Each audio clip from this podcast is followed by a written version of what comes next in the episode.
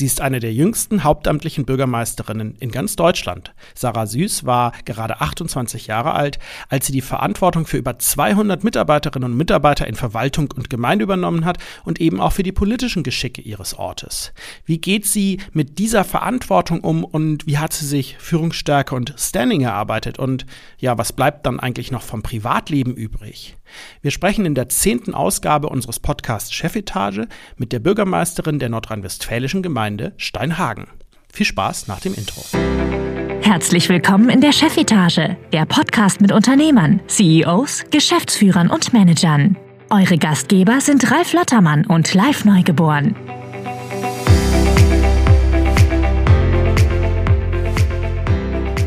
Ja, herzlich willkommen. Ich freue mich sehr, dass ihr wieder mit dabei seid bei der mittlerweile zehnten Ausgabe unseres Business Podcasts Chefetage. Ich freue mich sehr, wir haben heute einen ganz besonderen Gast. Ähm, bevor ich den aber vorstelle, erstmal wie immer an meiner Seite Ralf Lottermann, Moin, Ralf. Hallo, Live. Guten Tag. Genau, ich habe mich selber vergessen vorzustellen, ähm, mache ich hiermit auch nochmal. Ich bin live neugeboren und auch einer der beiden Gastgeber hier. Wir hatten in der letzten Ausgabe die Alexandra Kohlmann zu Gast von Rowe Mineralöl und das war schon ein total spannendes Gespräch. Wir haben ganz viele Rückmeldungen gekriegt. Danke erstmal dazu hört auf jeden Fall rein in diese Folge nochmal. Das ist sehr, sehr spannend, ähm, die, die Perspektive eben, wie ja sich eine Branche verändert. Und wenn wir über Veränderungen sprechen, dann sind wir auch ganz schnell wieder bei der Politik. Und wir haben heute die Bürgermeisterin der Gemeinde Steinhagen in Ostwestfalen zu Gast, Sarah Süß. Hi, Sarah. Hallo Live, hallo Ralf. Ja, ähm, Steinhagen, vielleicht muss man ein kleines bisschen erklären, wo das liegt, weil ich meine, den Steinhäger, den kennt wahrscheinlich jeder, ohne jetzt Schleichwerbung machen zu wollen. Das ist ein Schnaps. Und ähm, ich habe immer mal wieder gehört, ähm, ach, da gibt's auch wirklich eine, eine, eine Gemeinde oder einen Ort dazu. Ja, gibt es. Steinhagen, wo liegt Steinhagen? Ja, das stimmt. Den Schnaps kennt tatsächlich jeder, die Gemeinde leider nicht. Steinhagen liegt im Kreis Gütersloh, örtlich aber sehr nah bei Bielefeld. Sarah, magst du dich einmal selber kurz vorstellen, damit wir alle wissen, mit wem wir es zu tun haben? Sehr gerne. Ja, ich bin äh, Sarah Süß. Ich bin kürzlich 30 Jahre alt geworden, komme ursprünglich aus Hamm in Westfalen, also fast aus dem Ruhrgebiet, aber nur fast und lebe jetzt seit sieben Jahren in der Gemeinde Steinhagen im Kreis Gütersloh, in der ich seit Ende 2020 tatsächlich Bürgermeisterin bin. Wahnsinn, wie es dazu kam, kannst du ja gleich mal ganz in Ruhe erzählen. Ähm, vielleicht direkt vorab. Äh, ich habe das einigermaßen mitbekommen, wie du da Bürgermeisterin wurdest, weil ich habe dich äh, in diesem Wahlkampf ein kleines bisschen begleitet. Erzähl doch mal, wie kam es dazu? Also ähm, wie, wie, wie wird man mit 28 Bürgermeisterin eines, also auch hauptamtliche Bürgermeisterin, muss man dazu sagen. Ne? Das ist kein Ehrenamt, sondern du bist wirklich ganz offiziell Chefin der Verwaltung ähm, von, ich glaube, 230 Angestellten äh, roundabout. Wie ist es dazu gekommen? Beschreib doch mal den Weg vielleicht ein kleines bisschen dahin. Ja, das ist immer eine spannende Frage, die mir ganz oft begegnet. Wie ist das denn passiert? Und manchmal frage ich mich das auch noch, wie ist das eigentlich passiert? Ich war politisch zwar immer interessiert, aber nie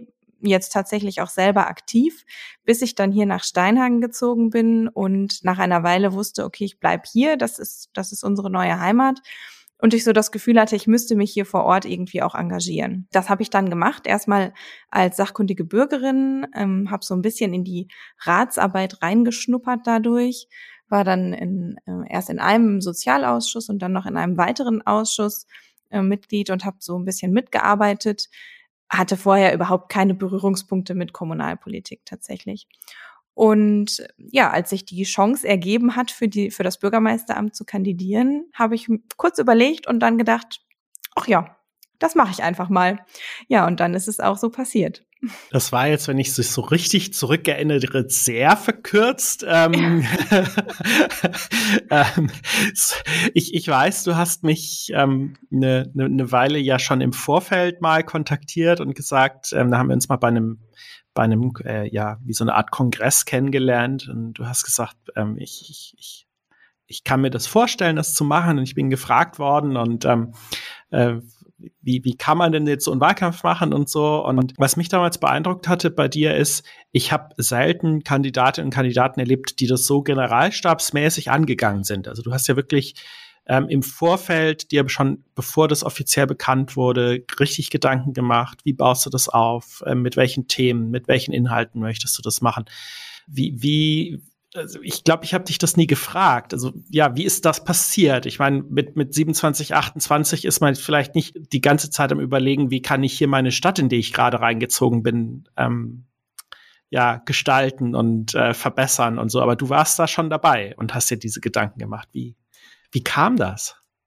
Ja, das stimmt. Also erstmal bin ich äh, schon von Haus aus Beamtin und glaube ich deswegen auch organisiert und ein planender Mensch. Ähm, ich war schon vorher in, in der Verwaltung tätig, in der Justizverwaltung und glaube, das ist auch so ein bisschen, naja, Berufskrankheit vielleicht, dass man dann gerne Dinge plant und ganz gerne gut vorbereitet ist. Ja, es war so, dass ich in äh, Steinern gesagt habe, hier möchte ich mich engagieren. Das war aber nie so, dass ich gesagt habe, hier möchte ich jetzt Bürgermeisterin werden. Mhm. Da wäre ich jetzt von selbst nicht drauf gekommen. Und es war auch nicht so, dass ich als Kind gesagt habe, wie jemand sagt, der ich möchte unbedingt Feuerwehrmann werden, ich möchte Bürgermeisterin werden. Also das war tatsächlich gar keine Idee, die mir so vorgeschwebt ist. Mir war wichtig, mich vor Ort zu engagieren und vor Ort ja den Ort, in dem ich lebe und in dem ich auch ähm, in Zukunft leben möchte, zu gestalten.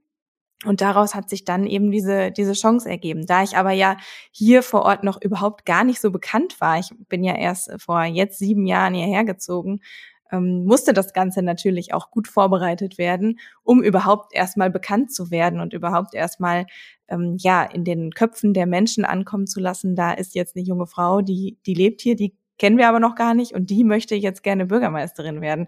Das ist ja schon eine etwas ungewöhnliche Situation.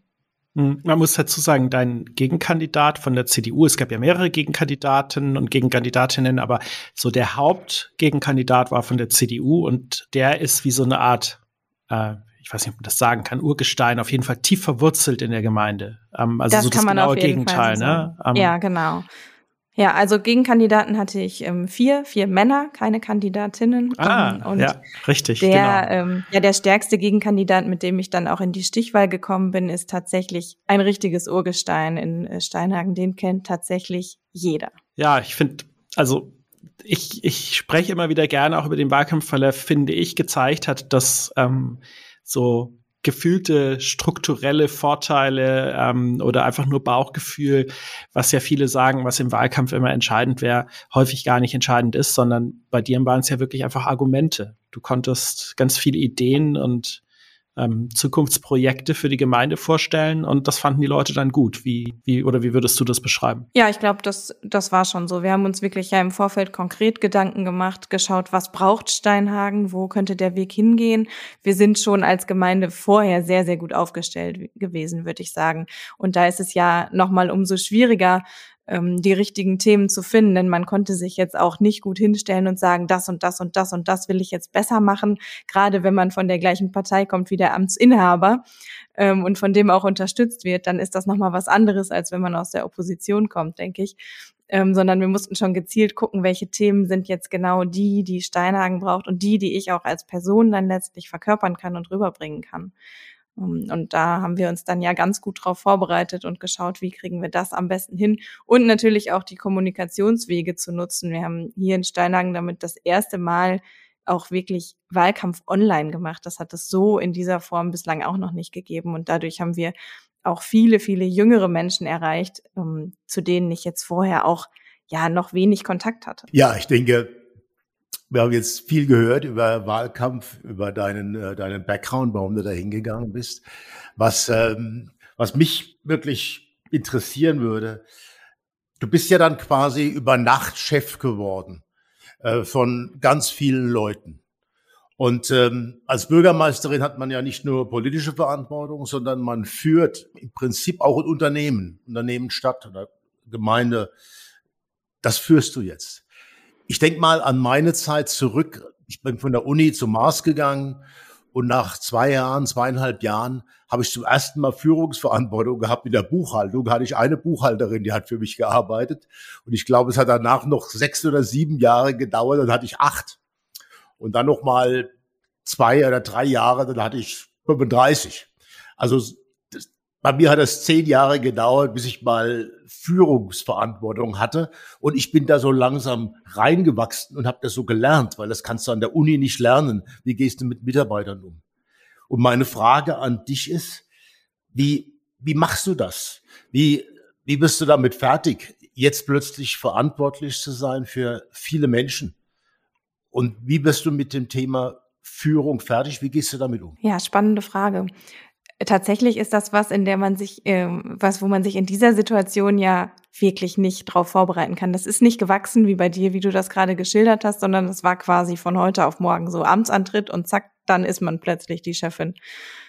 Das ist schon was, wovor ich ähm, großen Respekt hatte im Vorfeld, weil ich bislang ja überhaupt keine Führungsposition inne hatte. Ich äh, war zwar als Rechtspflegerin, konnte ich selbst immer entscheiden, war ähm, sachlich unabhängig in meinen Entscheidungen, hatte aber natürlich überhaupt keine Führungsverantwortung anderen Personen gegenüber.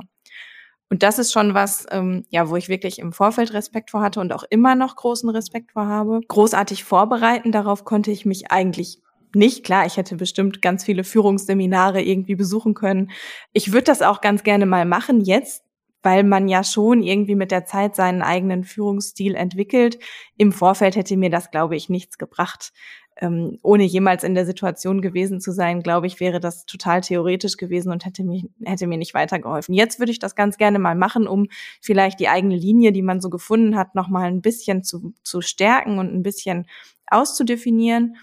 Mm, ansonsten ist tatsächlich Führung was, wo ich viel mehr als live das gerade im Wahlkampf geschildert hat, wirklich viel mehr aufs Bauchgefühl höre und wirklich viel mehr auf das Zwischenmenschliche ähm, und das, wie es eben funktioniert. Also ich würde nicht sagen, dass ich mit einer gewissen Strategie daran gegangen bin, sondern da tatsächlich eher ähm, ja mit dem Bauchgefühl und ja, mit dem Gefühl, hm, ich, ich spüre da mal so rein. Ich schau mal, wie ist die Struktur jetzt überhaupt, bevor ich da hingekommen bin. Und da muss ich schon sagen, dass ich auch in ein sehr, sehr gut funktionierendes Team aufgenommen worden bin, ähm, wo ich mich auch von Anfang an sehr wohl gefühlt habe. Also da gibt's wenig Reibungspunkte. Das Ganze hat schon vorher sehr, sehr gut funktioniert und ich bin sehr gut aufgenommen worden. Das macht das Ganze natürlich auch einfacher. Wie lange hat's gedauert, dass du dich dran gewöhnt hast, einen Arbeitsauftrag zu erteilen? Also oder das fühlt sich's aber noch komisch an? Nein, eigentlich nicht. also ähm, man kommt ja dann plötzlich in die Situation, dass man es tun muss. Also das war vielleicht die ersten paar Male ein bisschen ungewöhnlich, aber nein, also unproblematisch würde ich sagen. Ich glaube, wenn man dann in der Situation ist und plötzlich entscheiden muss und eben Aufträge erteilen muss, dann ist das so und dann wächst man da auch ähm, ganz schnell rein.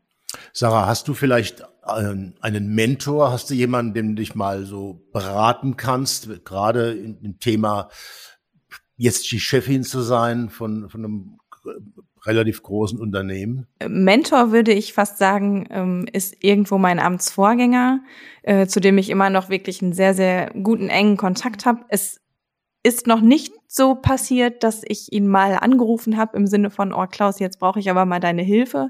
Ich weiß aber, dass ich das jederzeit tun könnte. Und das ist schon auch was, was mir echt hilft. Also dieses Wissen, ich könnte den Hörer in die Hand nehmen oder ich könnte da gerade mal vorbeigehen ähm, und fragen, sag mal, wie würdest du das jetzt machen bei jemandem, der auch die Menschen vor Ort kennt, der die Gemeinde besser kennt als jeder andere wahrscheinlich. Ähm, das hilft mir schon.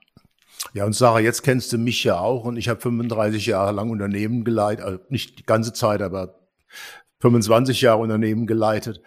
Mich kannst du auch mal anrufen. Wunderbar. Wenn du eine Frage hast, dann kann ich, kann ich dein Sounding Board für dich mal spielen, ja? Das ist ein gutes Angebot. Ähm, das nehme ich gerne an, danke. Gab es im privaten Rahmen irgendwie, wie, wie, wie, wie wurde das da so aufgenommen? Irgendwie, dass, äh, dass Freundinnen und Freunde oder Familie, ähm, haben die dich da erstmal, haben die das sofort sozusagen akzeptiert? Du bist jetzt da Bürgermeisterin oder wurdest du ein bisschen aufgezogen? Oder ähm, wie, wie gehen die damit um, dass du ja plötzlich von heute auf morgen eine vollkommen andere Rolle beruflich ausgeführt hast?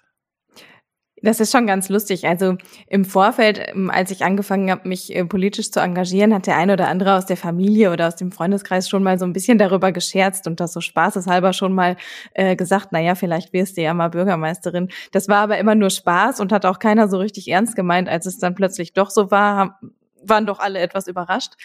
Ähm, meine beste Freundin sagt immer noch, wenn sie mich irgendwie in der Zeitung sieht oder sogar mal im Fernsehen, auch das kommt ja ab und an mal vor, äh, dass sie das noch gar nicht fassen kann. Also sie sagt immer noch, das ist immer noch verrückt, das glaube ich gar nicht. Also wir sind seit der ersten Klasse zusammen zur Schule gegangen, haben zusammen Abi gemacht, haben zusammen studiert und die findet das dann doch manchmal sehr verrückt. Ansonsten sind und waren, glaube ich, alle erstmal einfach stolz, dass das so geklappt hat. Du hast gerade gesagt, politisch engagieren. Wenn du jetzt deinen Job machst jeden Tag, wie viel Politik ist da überhaupt noch drin? Oder bist du mehr gefangen in den Day-to-Day-Verwaltung, Anträge, äh, Anfragen, Bürgeranfragen und so weiter? Ich glaube, es ist ähm, weniger Politik drin, als ich ursprünglich gedacht hätte. Wenn ich mir eine Vorstellung davon gemacht hätte im Vorfeld, hätte ich gedacht, es wäre politischer. Als Bürgermeisterin ist man ja auch immer irgendwo zur Neutralität verpflichtet. Das heißt, ähm, wirklich politisch auftreten tue ich eigentlich nicht das, was politisch für mich daran ist, ist jetzt abgesehen von der Ratsarbeit und von der Ausschussarbeit und den vielen, vielen Anträgen und Anfragen, die von den Parteien so kommen, vor allem ja irgendwo die eigene Haltung. Also ich bin ja einer Partei beigetreten aufgrund meiner eigenen inneren Überzeugung. Und die braucht man, glaube ich, auch, um dann an schwierigen Stellen die richtige Entscheidung treffen zu können. Also ähm, sich dann wieder auf die, auf die inneren Werte und die inneren Überzeugungen berufen zu können, das ist ja irgendwo was Politisches. Und ähm, ich glaube, das, das hilft schon dabei, wenn es dann wirklich darum geht, den richtigen Weg einzuschlagen und eine Entscheidung zu treffen in diesem Beruf. Aber nach außen hin ist es weniger politisch. Ist aber wahrscheinlich manchmal nicht einfach, weil wir doch bestimmt alle um dich rum, äh, sowohl jetzt vielleicht privat, aber auch ganz besonders Bürgerinnen und Bürger, ähm, den Eindruck haben oder auch den Glauben haben, dass du ja vor allem politisch unterwegs bist und auch die großen politischen Entscheidungen treffen musst. Und sie mhm. von dir die erwarten, wahrscheinlich. Zum Teil ist das so.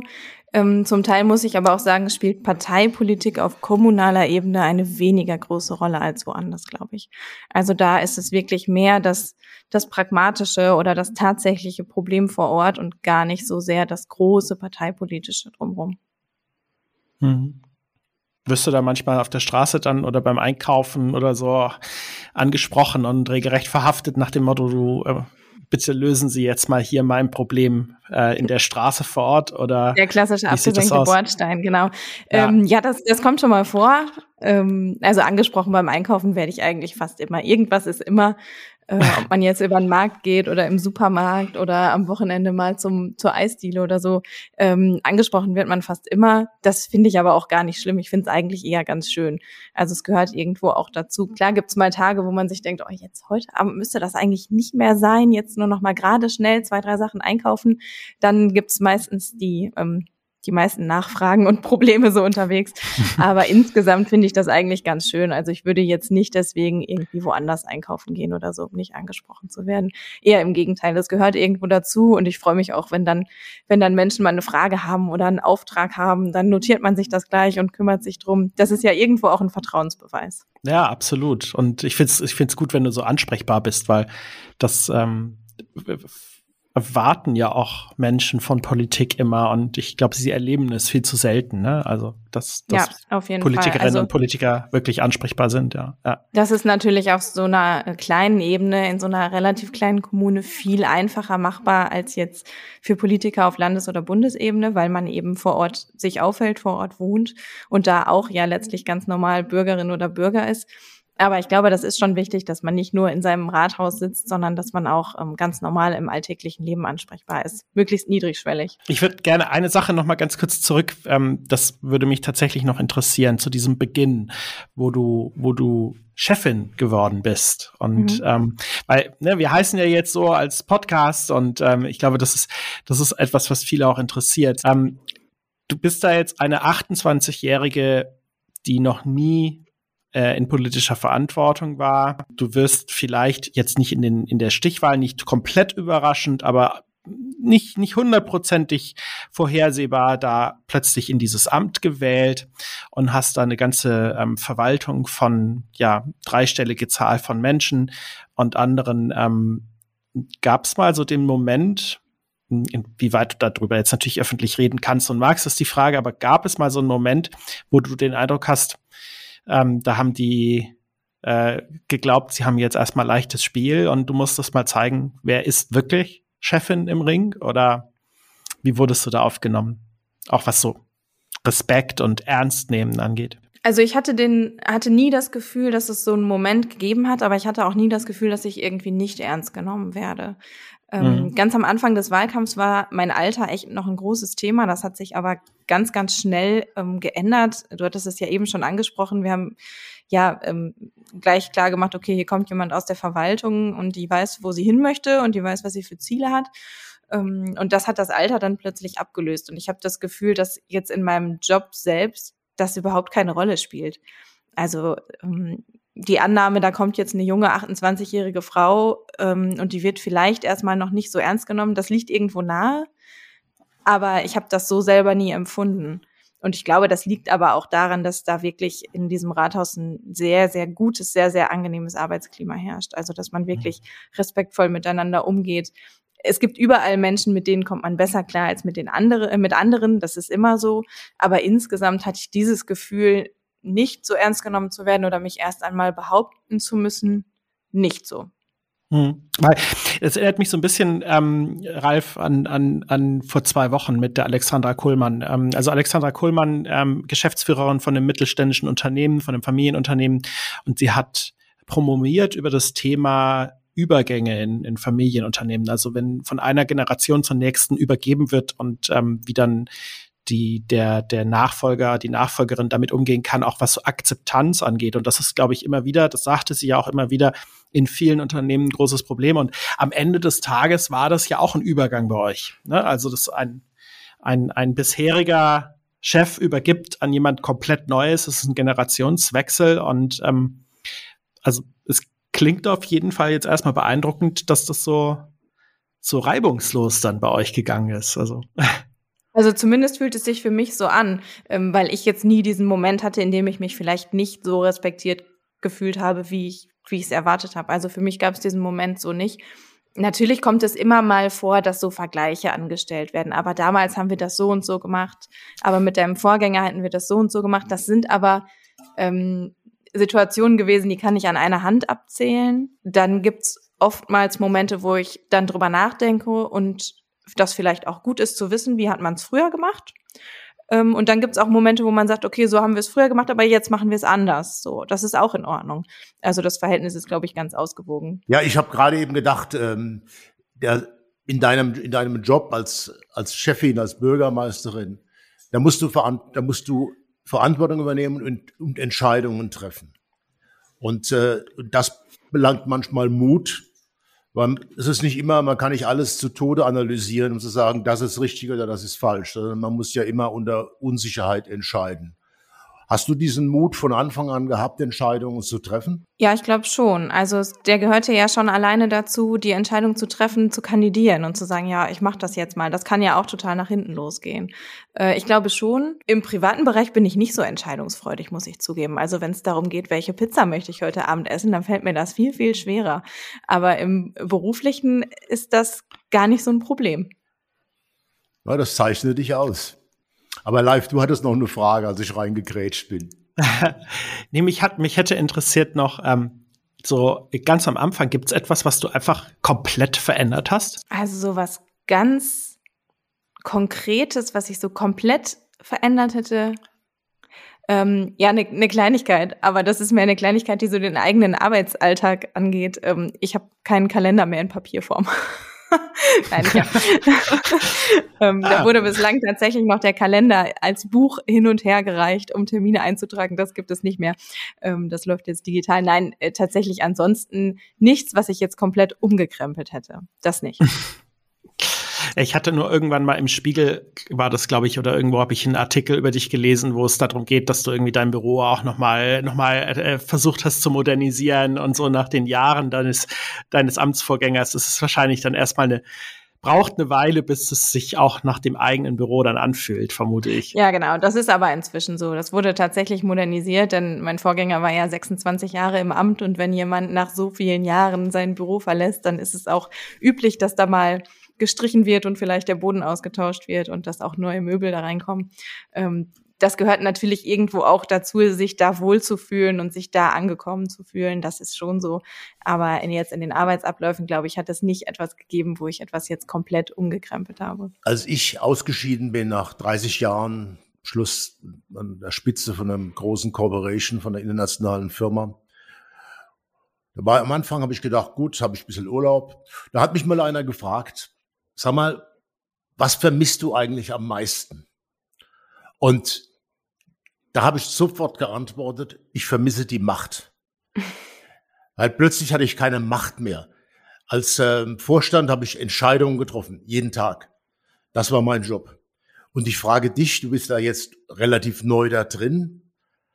Gefällt dir die Macht, Chef zu sein, Entscheidungen zu treffen? Magst du das?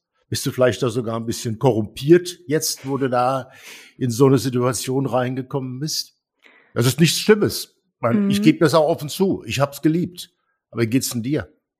Also ich treffe gerne diese Entscheidungen. Ich habe es ja gerade schon gesagt, im privaten Bereich bin ich gar nicht so entscheidungsfreudig. Bei Kleinigkeiten im Beruf ist das, ist das okay. Ich wege schon gerne ab. Ich bin nicht so spontan, sondern ich wege gerne ab und überlege äh, lieber einen Moment zu lang als zu kurz. Aber ich treffe gerne Entscheidungen, ob ich jetzt gerne auch Macht habe. Ich meine, es gibt immer auch Entscheidungen, die trifft man nicht gerne. Es gibt ja ganz, ganz viele ganz sensible Themen, gerade jetzt aktuell ähm, von Pandemie bis ähm, geflüchtete Menschen aus der Ukraine gibt es ganz, ganz viele Sachen, wo man Entscheidungen treffen muss, die auch echt schwierig zu treffen sind. Ne?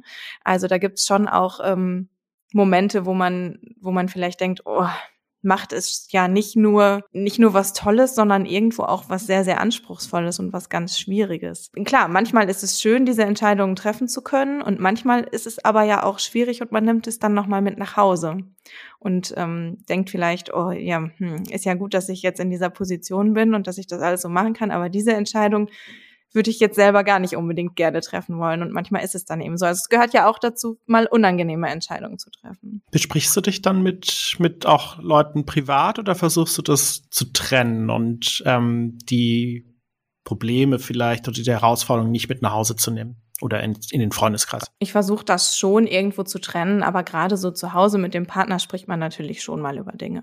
Das gehört auch, glaube ich, mhm. dazu. Und wenn man ein Verhältnis hat, in dem man das auch tun kann, in dem beide auch mal was erzählen ähm, und man vielleicht auch noch mal ein anderes Feedback zu einer oder eine andere Meinung zu Entscheidungen bekommt als die jetzt aus dem aus dem Arbeitsumfeld, dann kann das schon auch hilfreich sein, denke ich.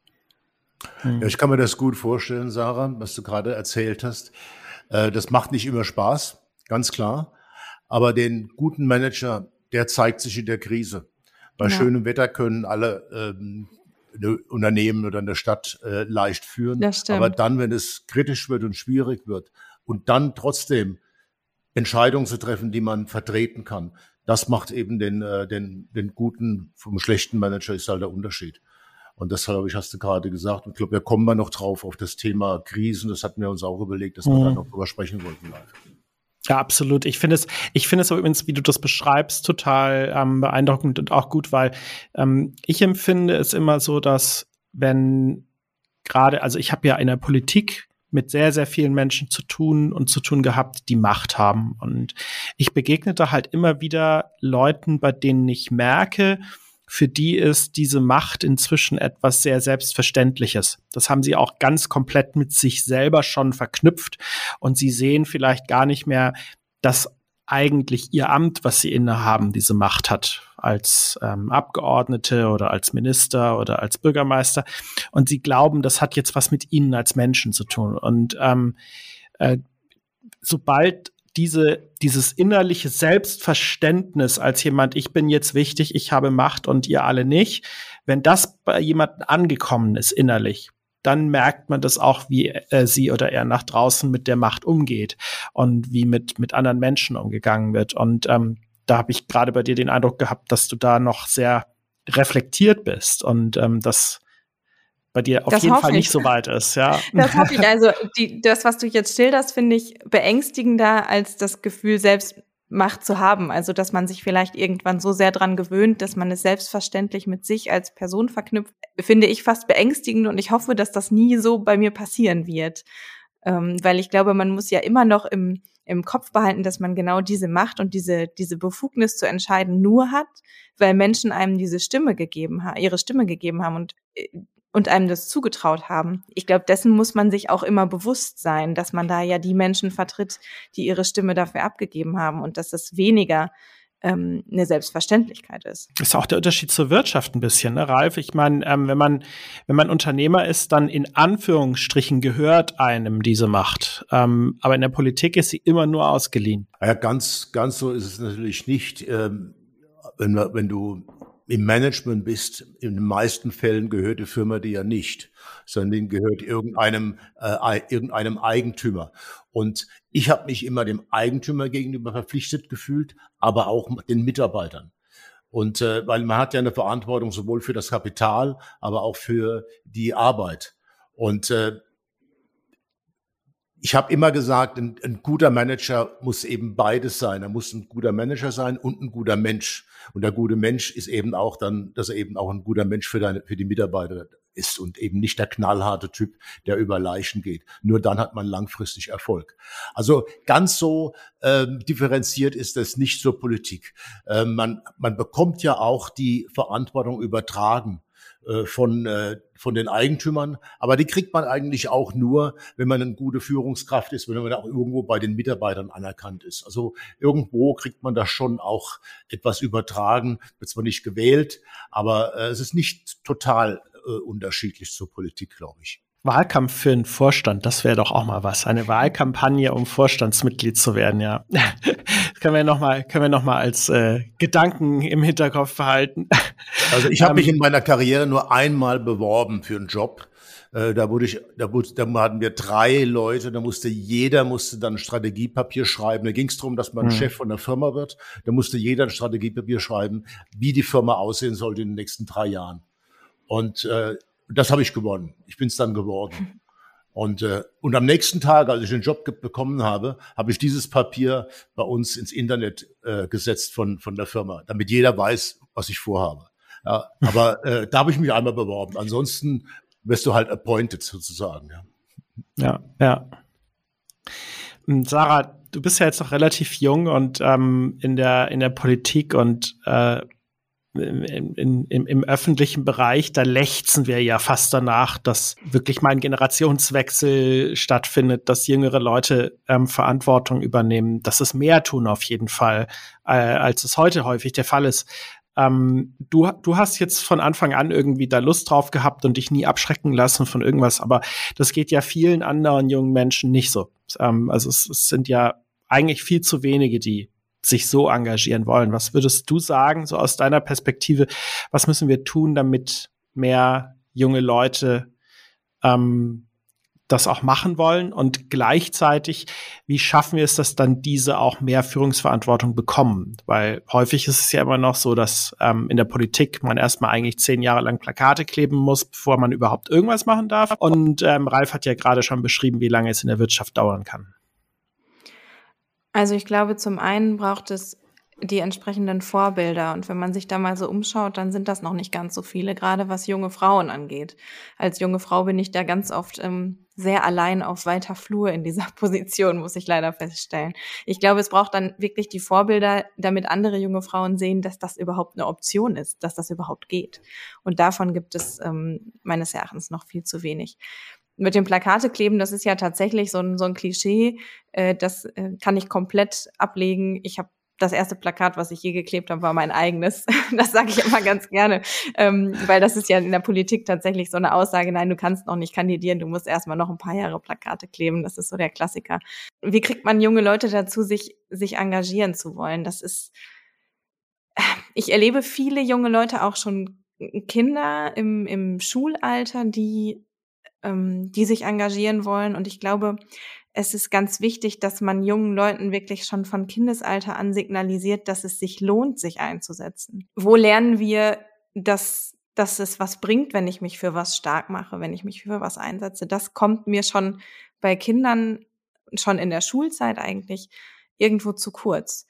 Ähm, wenn ich an meine eigene Schulzeit denke, dann habe ich meinen damaligen Oberbürgermeister genau einmal gesehen. Da war ich schon etwas älter und habe gejobbt und habe ihm ein Bier gezapft an einem Bierwagen.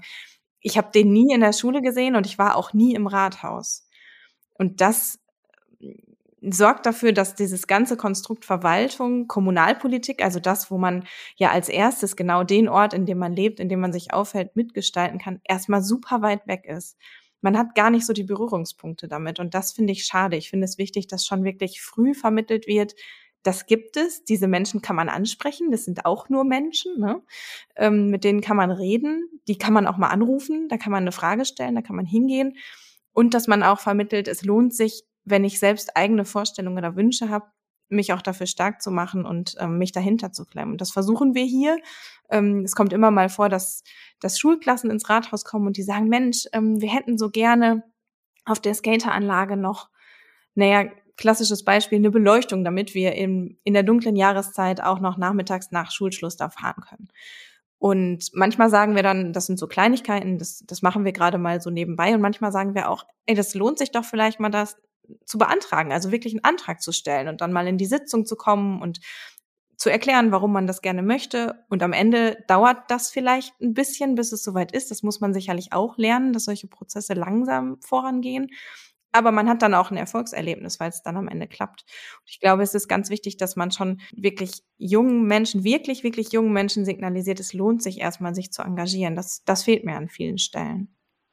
Das ist ganz interessanter Punkt. Ralf und ich waren vor ein paar Tagen zusammen in Berlin und haben von jemandem, der hier auch im Podcast war, ähm, bei einer Buchvorstellung teilgenommen. Harald Christ hat ein Buch geschrieben namens Zukunftsfest. Und ähm, es wird da so ein bisschen beschrieben, ähm, dass, dass, wir, dass wir mehr tun müssen, damit Wirtschaft wieder ja stärker auch in die Köpfe der Leute kommen. Also zum Beispiel wurde bei, bei der bei einer Podiumsdiskussion bei dieser Buchvorstellung gesagt, wir müssten eigentlich es schaffen, dass in die Schulen auch mehr Wirtschaft kommt und zwar nicht aus theoretischer Sicht, sondern wirklich, ähm, dass dass Kinder und Jugendliche von Anfang an lernen, auch was es bedeutet, Unternehmerinnen, Unternehmer zu sein, wirtschaftliches Handeln, Entscheidungen zu treffen. Und so wie du das jetzt beschreibst, könnte man das ja eigentlich auf die Politik ausweiten. Also wenn ich mich an meine eigene äh, Schule erinnere. Ich bin mir jetzt nicht sicher, was heute in den, in den Lehrplänen steht, aber wir haben ganz viel über irgendwelche Gesellschaftsverträge und sonstiges gesprochen. Aber wir haben nicht wirklich gelernt, was ist eigentlich eine Fraktion, was ist ein Haushaltsentwurf und ähm, warum gibt es irgendwelche Arbeitskreise und ähm, was äh, mache ich eigentlich in einer Partei, geschweige denn, wie es da genau funktioniert. Und ähm, wäre ja eigentlich der Schluss, so wie du das beschreibst, zu sagen, wir müssten auch in die Schulen viel stärker diese praktische Politik tragen. Genau, das zusammen würde ich für die Wirtschaft, ne? Ja. Würde ich für Wirtschaft genauso unterschreiben wie für die Politik. Ich glaube, das ist in beiden Bereichen so, ja. Tja, müsste man, müsste man sich dann aber landespolitisch engagieren, weil wenn du das alleine in einer Kommune verändern willst, da hat ja das Land in der Schule immer noch mal ähm, das, das letzte das Wort. Ne? Aber es liegt sicherlich auch immer an den agierenden Personen. Also wir haben hier, ähm, wir haben hier Lehrer, die den engen Draht zum Rathaus auch suchen und die das so mitmachen und die das auch tragen. Ähm, und letztlich müssen die, die Amtsinhaber auch bereit dazu sein, das zu tun. Ne? Man muss auch ansprechbar sein. Das gehört irgendwo dann auch dazu. Das sind sicherlich auch nicht alle. Also ich glaube, es liegt auch oftmals dann an den handelnden Personen vor Ort, dass die da so mitziehen und die Möglichkeiten aufzeigen. Jetzt mal ganz abgesehen davon, dass es sicherlich auch irgendwo mehr in Lehrpläne ähm, eingebracht werden muss. Also ich glaube auch, das würde die Schüler interessieren. Zufälligerweise habe ich gerade gestern Abend diesbezüglich ein Meeting mit ehemaligen Schülern von meinem Gymnasium gehabt äh, wo es darum ging, dass die mich haben wollen, dass ich mich da einbringe in die Schule. Und ähm, da, da gibt es sowas zum Beispiel, dass da mal Perspektivvorträge gemacht werden. Äh, was macht ein Manager? Äh, wie wird man ein Manager? Wie lebt man im Ausland? Und, äh, und die Schüler interessiert das. Und das äh, machen wir jetzt. Und ich kann mir das auch gut vorstellen, dass man als Politiker da mal hingeht und sagt, wie funktioniert ein Stadtrat? ähm, und was macht ein Dezernent. Ich glaube, ja. dass die Schüler das schon interessiert. Und da das brauchen wir nicht zu warten, dass wir vom Land oder sonst wo einen Auftrag kriegen. Ich glaube, das können wir lokal machen und können da schon einen Unterschied machen. Weil die Problematik das ich auch. haben wir das überall. Das sind dann ja auch gleich wieder die Vorbilder, die man dann da zeigt, ne? die es eben ja schon auch gibt. Ja. Ganz genau. Das ist, ähm, ich habe immer gesagt, leading by example. Ja, man, man, man, man zeigt Beispiele. Und, und das, dann kann man Leute mitnehmen. Das glaube, das fängt in der Schule schon an. Und da haben wir heute ein Defizit. Weil wir haben hier bei uns die gleichen Problematiken, dass wir junge Leute nicht in die Politik reinbekommen. Und vielleicht, weil die gar nicht motiviert genug sind. Und da müssen wir was tun. Und ich glaube, ja. wenn, wenn du jetzt in die Schule gehst und da mal erzählt, wie ein Tag als Bürgermeisterin aussieht, ich glaube, das würde die Schüler schon interessieren. Das interessiert die auf jeden Fall. Ich hatte gerade diese Woche noch eine Schulklasse, ich glaube eine vierte Klasse da. Die haben so viele Fragen und natürlich fragen die auch, was ist dein Lieblingstier und was ist deine Lieblingsfarbe, aber die fragen auch, wie sieht eigentlich dein Alltag so aus? Was machst du eigentlich den ganzen Tag? Ne? So und das ähm, finde ich schon immer ganz spannend. Ja, wir hatten vorhin über das Thema gesprochen, schwierige Entscheidungen, kritische Entscheidungen und du hast selbst Pandemie angesprochen. Jetzt haben wir aktuell die Situation der Ukraine, dass die Städte Flüchtlinge aufnehmen müssen, wollen. Äh, wie gehst du mit diesen Krisen um? Äh, hast du da genügend Unterstützung? Bist, fühlst du dich manchmal allein gelassen? Wie, wie, wie bist du damit fertig? Gerade als, als junge, ich sag mal, unerfahrene Bürgermeisterin vor zwei Jahren hatten wir, waren wir mitten in der Pandemie und du warst gerade mal im Job. Und jetzt haben wir die, die Ukraine-Krise. Ja, ich manchmal sage ich so scherzhaft, ich würde den Job total gerne mal ohne Krise machen, aber es zeichnet sich irgendwie noch nicht ab. Ähm, ja, ich bin ja wirklich mit mit dem Lockdown ähm, auf den Tag genau ins Rathaus eingezogen quasi. Und Corona hat erstmal die ersten Monate total ähm, ja überschattet. Ne? Also es war natürlich nicht so, der ganze Job war nicht so, wie man ihn sich vielleicht vorgestellt hat, weil alles eigentlich mit Corona zu tun hatte. Alles im Alltag war eingeschränkt. Und das ist ja, ja bis heute irgendwo immer noch so. Es vergeht ja kein Tag, an dem man sich nicht mit der Pandemie befasst. Jetzt ist noch eine zusätzliche Krise dazugekommen, der Krieg in der Ukraine und die Auswirkungen, die wir halt vor Ort irgendwo regeln müssen. Das sind, ja, in erster Linie Menschen, die hier ankommen, die irgendwie erstmal ein Dach über dem Kopf brauchen, die irgendwie erstmal ankommen müssen, ähm, eine neue Unterkunft brauchen. Wie geht man damit um? meistens hat man ja in solcher, in so einer Krise gar nicht die Zeit, sich groß darauf vorzubereiten, sondern es passiert einfach. Das, äh, das macht sicherlich nicht einfacher und man muss sicherlich auch irgendwo entscheidungsfreudig sein, wenn es darum geht, was machen wir denn jetzt? Bestellen wir jetzt Container ähm, und hoffen, dass die lieferbar sind oder mieten wir irgendwie ein Gebäude an? Ähm, ich habe dann, ich habe ein gutes Team im Rathaus, im, mit dem ich mich auch wirklich gut absprechen kann. Ne? Wir, wir sprechen über vieles, wir setzen uns regelmäßig zusammen, besprechen die Dinge und finden dann gemeinsam Entscheidungen. Das ist nicht so, dass ich da ganz alleine sitze und mich irgendwie alleingelassen fühle, sondern das sind schon ja die, die, die Amtsleitungen, die Akteure im Rathaus, die mitwirken und man findet dann meistens zusammen einen guten Weg, den auch alle mittragen. Ich glaube, das ist ganz wichtig. Aber klar sind das bei solchen Krisen auch manchmal Entscheidungen, die ganz schnell gehen müssen, wo es vielleicht dann plötzlich doch wieder aufs Bauchgefühl ankommt. Ich habe bis jetzt das Gefühl, dass wir äh, gute und richtige Entscheidungen getroffen haben, aber es wird sicherlich auch mal der Moment kommen, wo man im Nachhinein sagt, das hätte man vielleicht so oder so anders oder besser machen können. Das ist dann so. Ähm, das muss man dann bei jeder Entscheidung, denke ich, auch irgendwo mit wissen, dass sie vielleicht doch am Ende nicht die ganz richtige war oder nicht die beste Entscheidung war. Aber wenn man sich gut im Hause absprechen kann und wenn man sich gut beraten kann und wenn man sich auch immer für sich nochmal einen Moment nimmt, drüber nachzudenken, ist das jetzt das, was ich nach außen vertreten kann und ist es jetzt genau, ist es der richtige Weg oder gibt es noch andere ähm, Wege? Ich glaube, die Zeit muss man sich schon auch bei, bei eiligen Entscheidungen nehmen. Dann kann das auch funktionieren. Und ich glaube, solche Sachen wie die, die Pandemie, da sind auch erfahrene Kollegen und Kolleginnen vor Situationen gestellt worden, die sie bislang noch überhaupt gar nicht kannten und die sie genauso überfordert haben wie jemand, der da ganz neu reingekommen ist. Ich glaube, ähm, natürlich hat man dann einen Vorteil, wenn man, wenn man weiß, wie der Laden erstmal läuft und sich wirklich auf die, auf die jetzt anstehende Krise komplett fokussieren kann. Das war bei mir sicherlich nicht so. Ich kenne den Laden gar nicht ohne Pandemie. Das ist schon auch ein bisschen merkwürdig.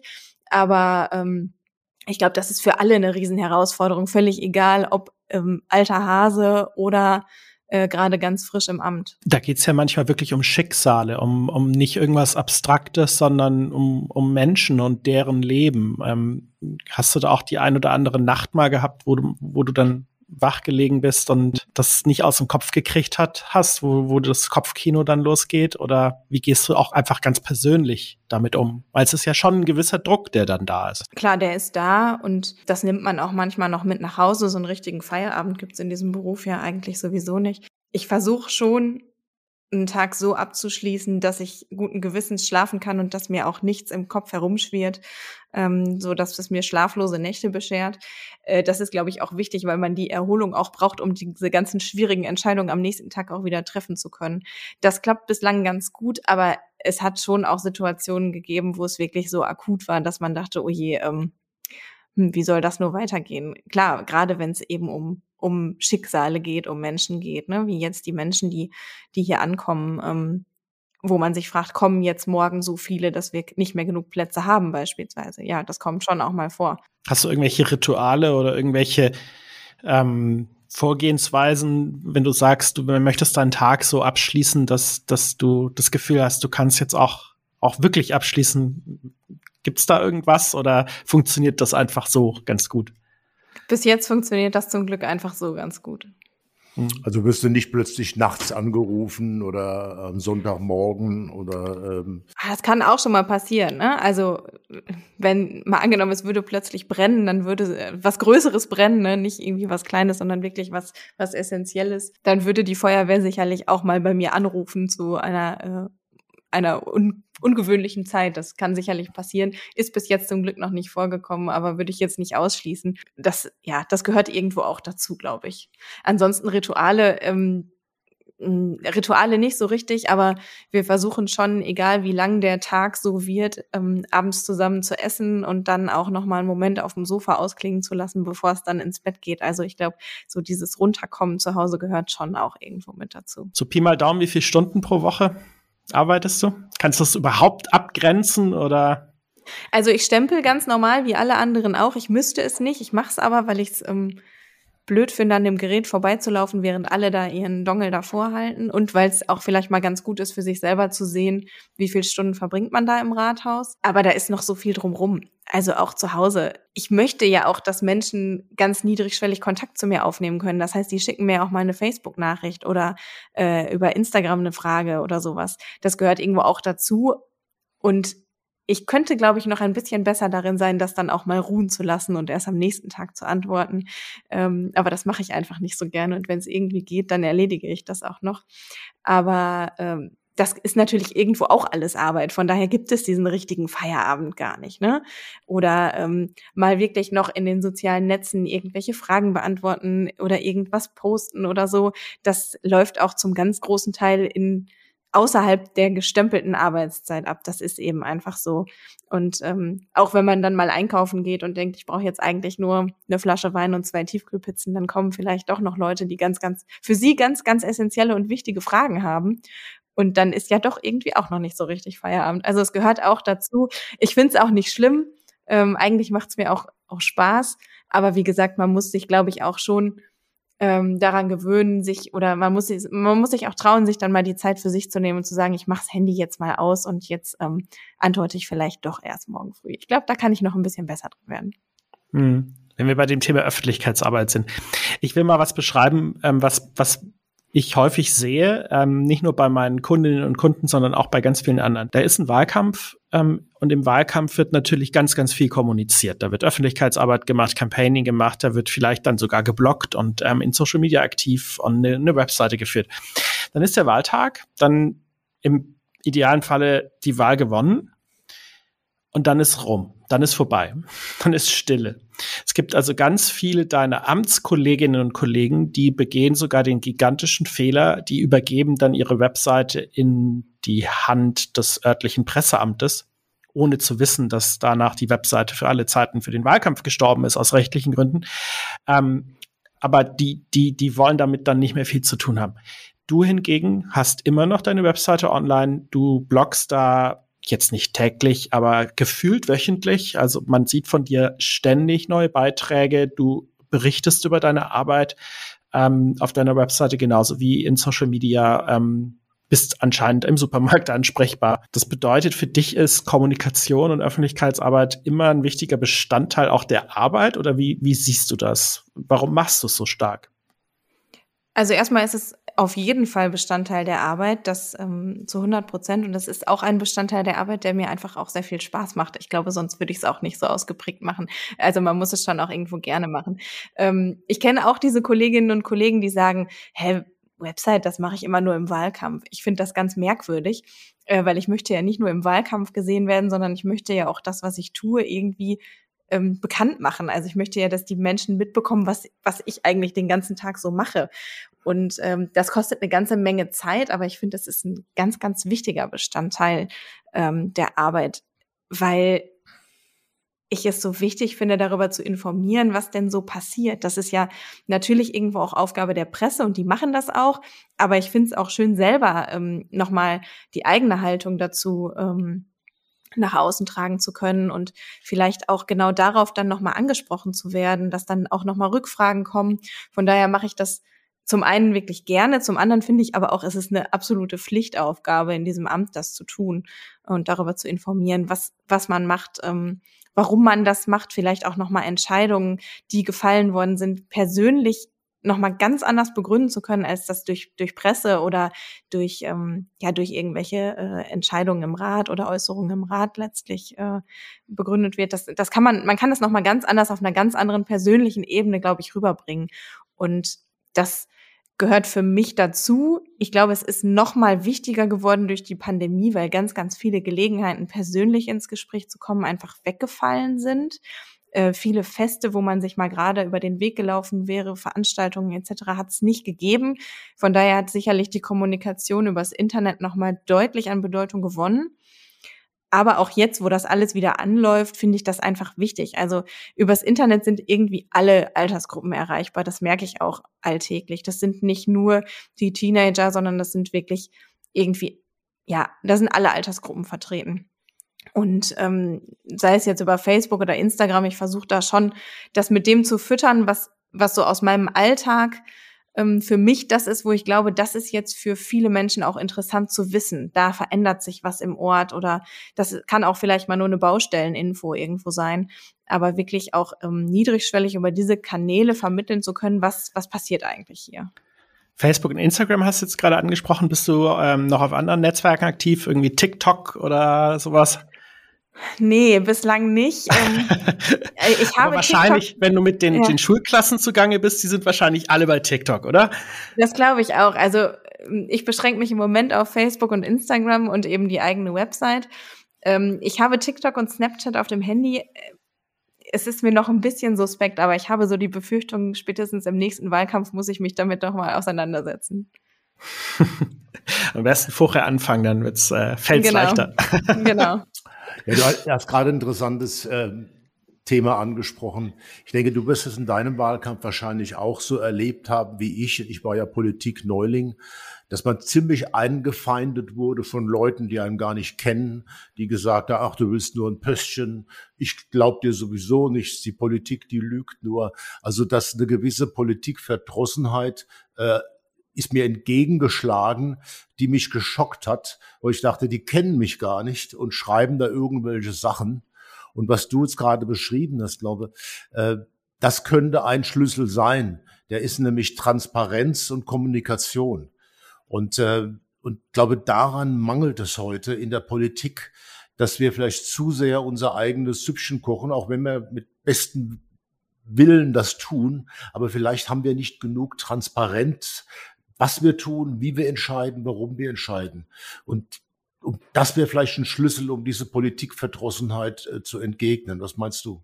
Das glaube ich auch. Also das ist auch noch mal was anderes, ob man sich jetzt, ob jemand, der wirklich eine konkrete Frage hat, sich vielleicht in so eine Ratsvorlage einliest. Das sind ja Einzelfälle. So eine Vorlage versteht der Bürger, der sich jetzt nicht ganz konkret damit auseinandersetzen will, ja gar nicht. Ähm, ich mache es mir schon irgendwo zur Aufgabe, die Entscheidungen, die da fallen oder die Vorgänge, die es so gibt in der Gemeinde, so runterzubrechen, dass man dass der normale Mensch, der sich ansonsten mit Kommunalpolitik gar nicht beschäftigt oder mit Verwaltungsvorgängen gar nicht beschäftigt, trotzdem versteht, was da eigentlich vor sich geht.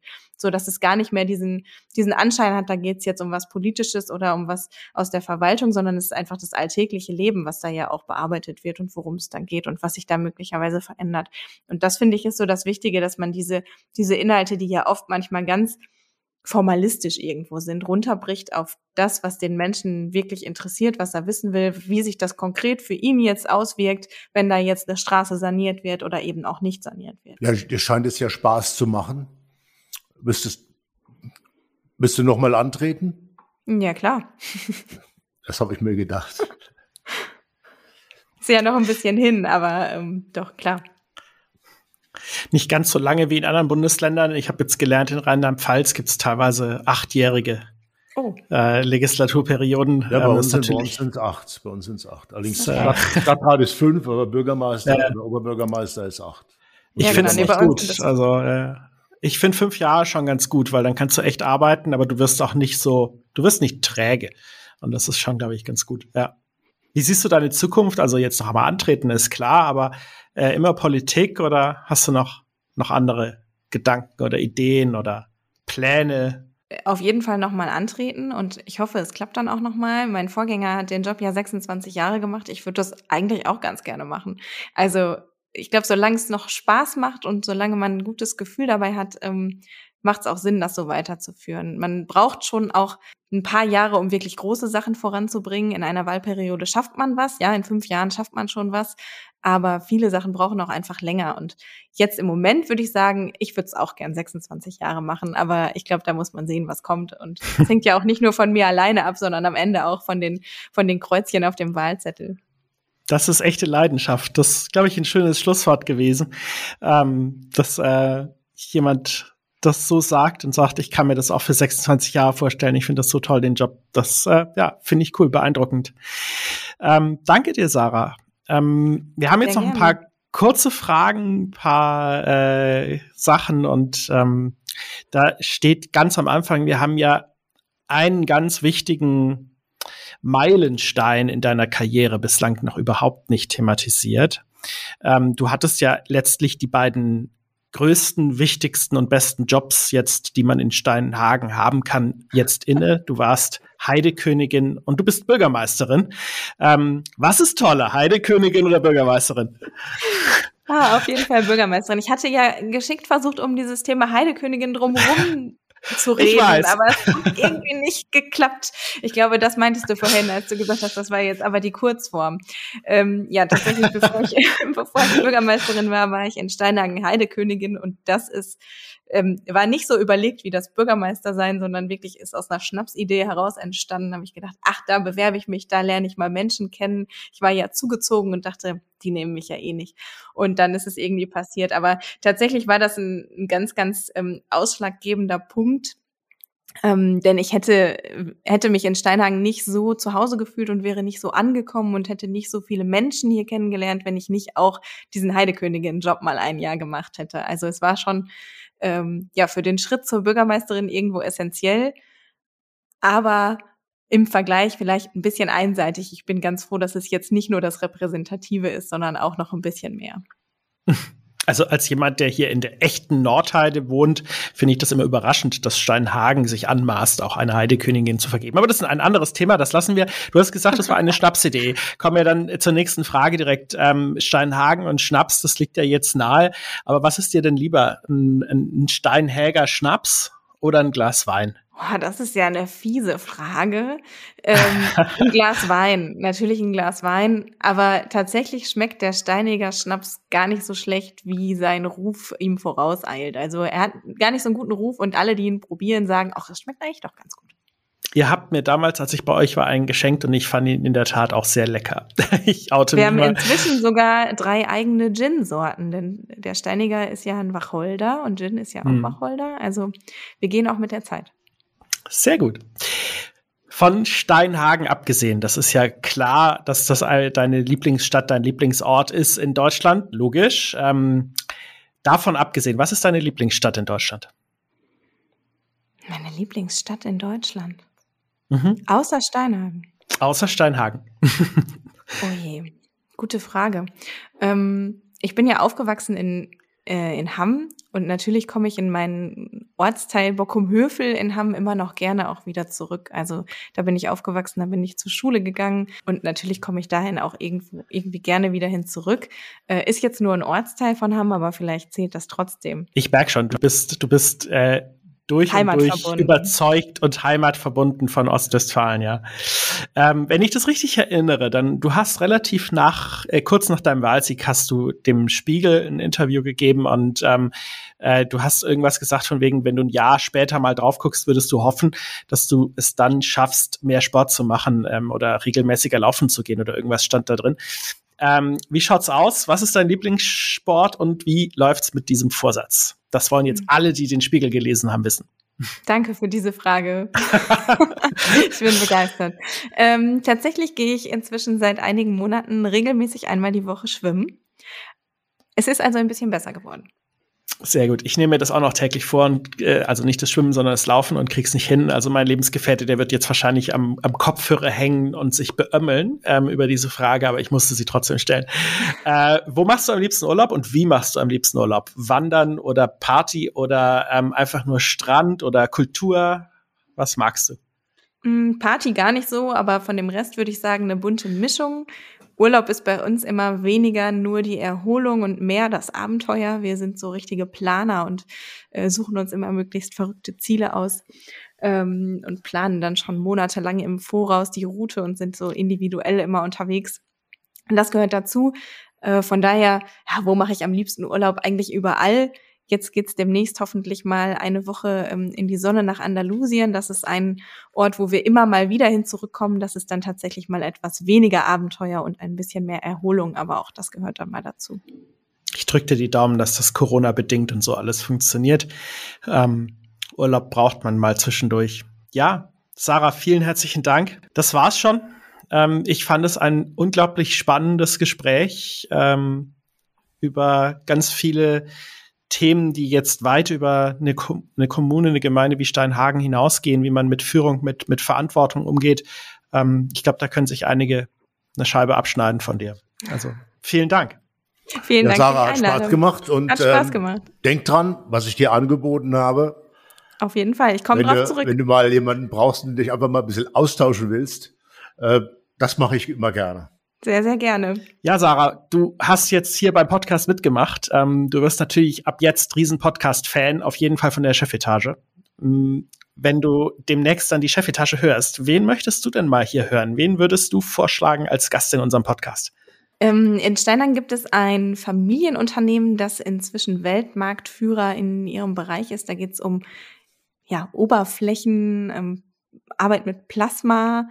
Ähm, und dieses Familienunternehmen er sitzt hier gleich bei mir nebenan, nur wenige hundert Meter entfernt.